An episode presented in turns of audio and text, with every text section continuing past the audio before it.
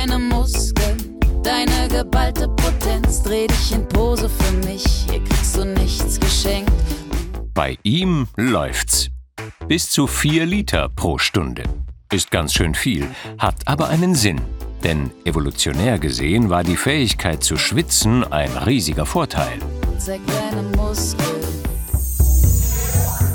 Die meisten Tiere können zwar schneller rennen als der Mensch, aber sie müssen irgendwann stehen bleiben, um nicht zu überhitzen, denn sie können nicht schwitzen.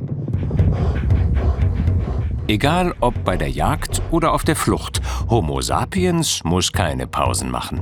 Sein Schweiß kühlt schon beim Laufen. Diese körpereigene Klimaanlage funktioniert so. Das Gehirn misst ständig die Körpertemperatur.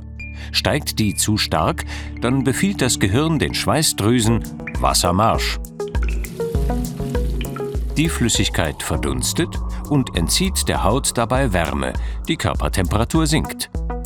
Zwei bis drei Millionen sogenannte ekrine Schweißdrüsen sind über den ganzen Körper verteilt. Ihr Sekret besteht aus Wasser, Salzen, Aminosäuren und Harnstoff. Doch kühlen ist nicht alles.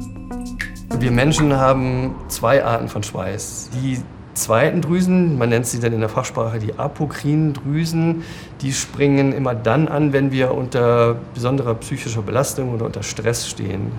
Denn dieser Mechanismus ist vor vielen, vielen Jahren in der Evolution mal entwickelt worden, um eine nonverbale Kommunikation, also einen äh, Informationsaustausch ohne Reden, äh, hinzubekommen. Deshalb lässt auch Stress den Schweiß fließen. Zum einen kühlt der Körper so für die Flucht vor. Zusätzlich versucht er mit einem Hauch von Angstschweiß die Mitmenschen zu warnen. Angstschweiß kommt aus einem anderen Drüsentyp, der sich erst in der Pubertät bildet. Im apokrinen Schweiß sind Wasser, Salze, Eiweiße, Fette und Duftstoffe mit Signalwirkung.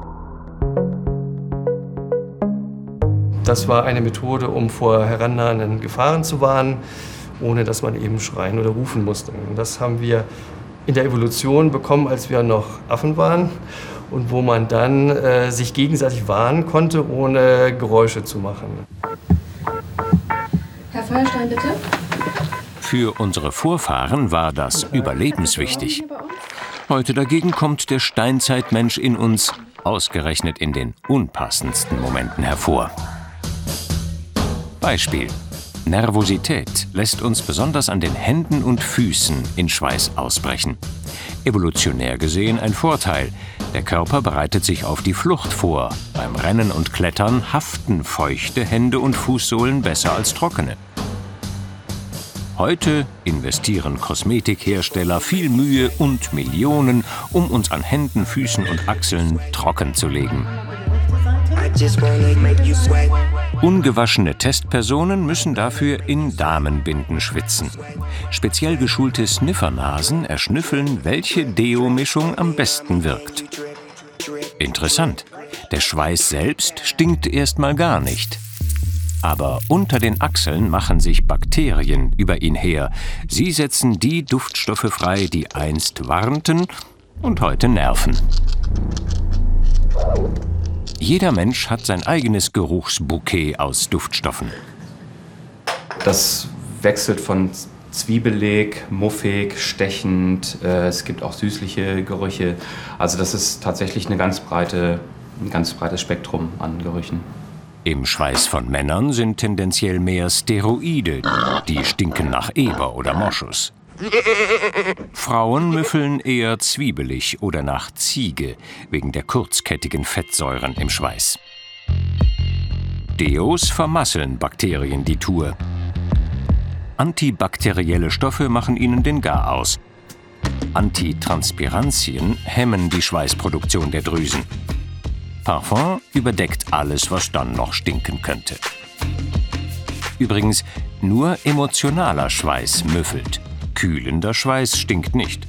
Aber er sorgt für die optimale Verteilung des Geruchs. Das evolutionäre Erbe dieser nonverbalen Kommunikation ist im heutigen Alltag normalerweise nicht mehr erwünscht und wird auch nicht mehr gebraucht. Es gibt aber tatsächlich Untersuchungen von Psychologen, universitären Arbeitsgruppen, die herausgefunden haben, dass tatsächlich die Beeinflussung von unseren Mitmenschen über solchen Angstschweiß tatsächlich auch heute noch funktionieren.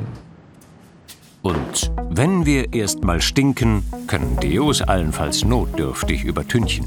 Dann helfen nur noch Wasser und Seife, um den verräterischen Mief unserer Vorfahren wieder loszuwerden.